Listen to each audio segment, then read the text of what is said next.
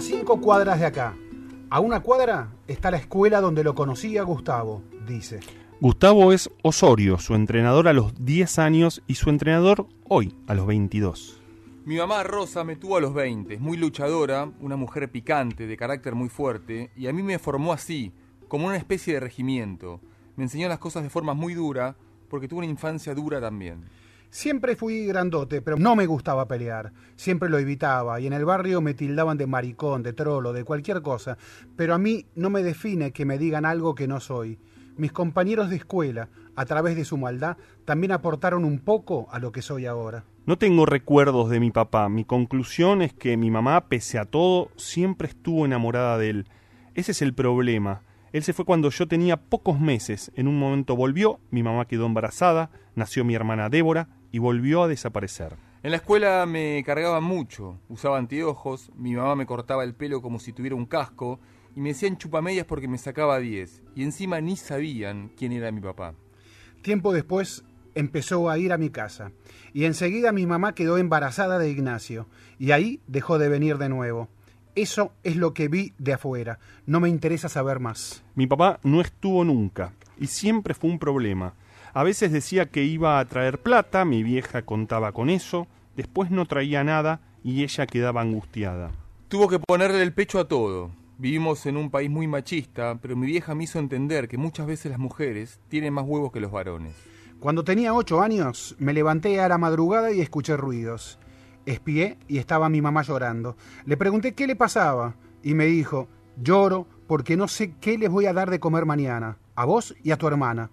No teníamos nada, pero nada, nada, nada.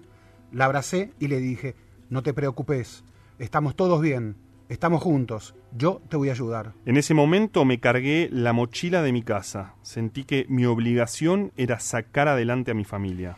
A mí me gusta dibujar, entonces en la escuela le completaba las carpetas de dibujo a mis compañeros. Ellos me pagaban 25 centavos. Me pasaba toda la noche haciendo dibujos y con eso compraba un kilo de pan. No era mucho, pero al menos llegaba de la escuela con algo. La ayudaba a lavar la ropa porque no teníamos agua, no había caños. Teníamos que caminar dos cuadras hasta un lugar donde había una canilla. Yo llenaba tachos de 20 litros, los llevaba y ella lavaba a mano, incluso en los días de mucho frío, y yo lavaba los platos. También vendía cobre y aluminio con Pancho. Mis primos Pancho, Iván, Maricel y Romina fueron como hermanos para mí. Todas las noches, cuando dormía en el piso, me preguntaba si quería dormir así toda mi vida. Y no, no quería. Pero ¿cuál era el camino? Y eso tampoco lo sabía. Yo tenía nueve años y lo pensaba en serio, me mataba pensando. Por eso, cuando un nene de nueve años me habla, yo lo escucho en serio, de verdad. Cuando te habla un nene es tan en serio como cuando te habla un adulto. Hasta los 12 años tenía una cama para nenes, pero dejé de entrar.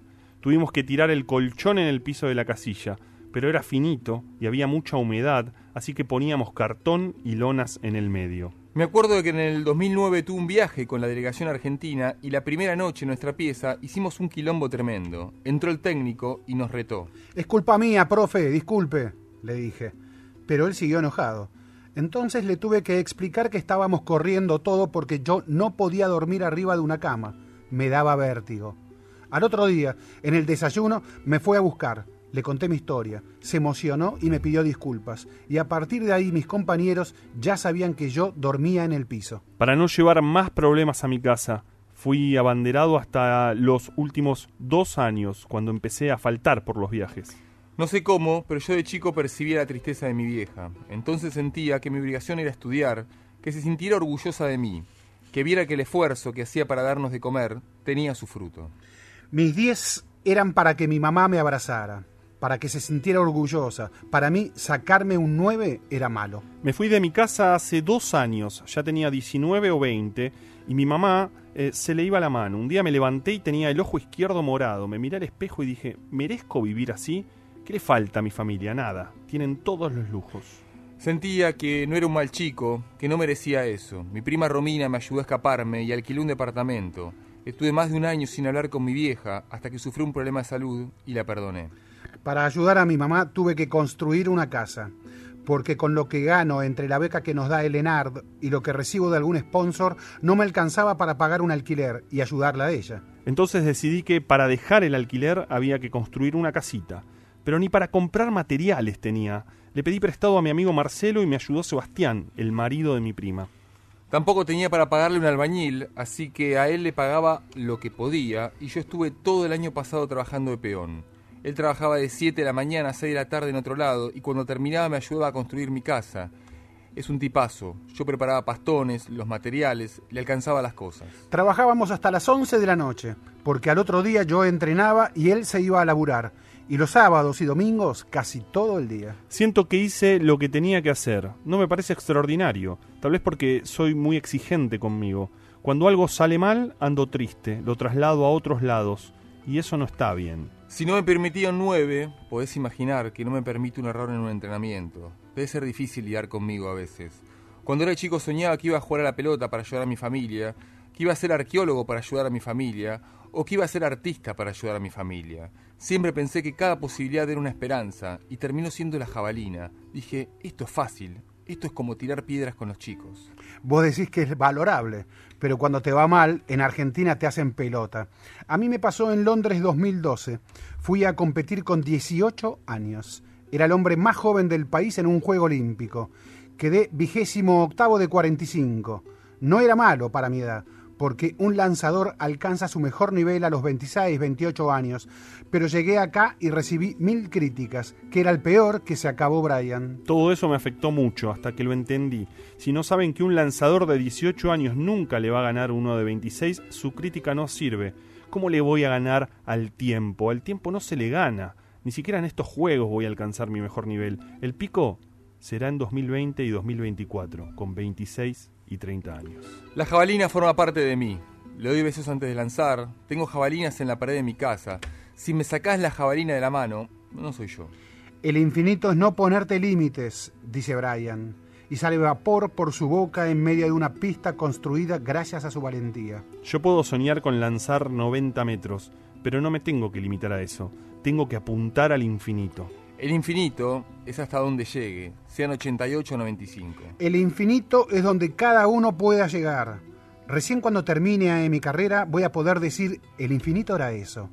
El infinito será todo lo que pude hacer. El infinito es haber dado lo máximo de mí. Adaptación de la entrevista Gra- Brian Toledo al infinito y más allá de Martín Esteves para la revista El Gráfico, año 2016.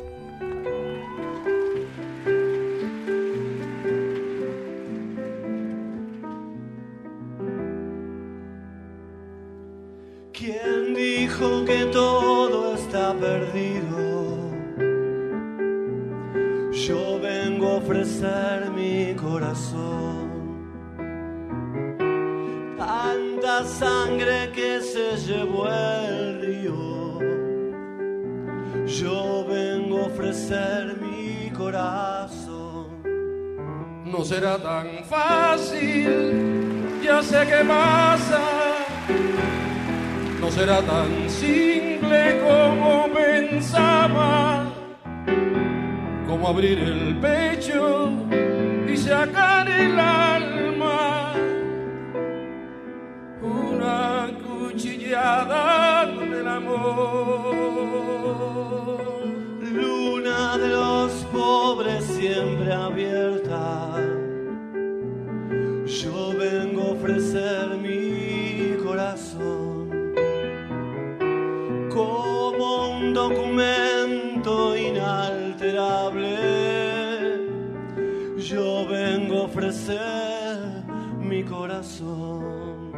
uniré las puntas de mis brazos y me tranquilo, me iré despacio y te daré todo y me darás algo, algo que me alivie un poco más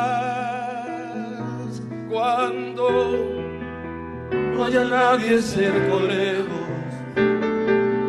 Yo vengo a ofrecer mi corazón.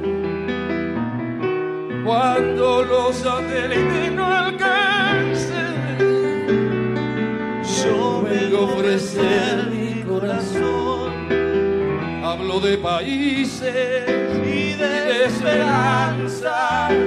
Hablo por la vida hablo por la nada, hablo de cambiar nuestra casa, de cambiarla por cambiar no más. ¿Quién dijo que todo está perdido? Yo vengo a ofrecer mi corazón.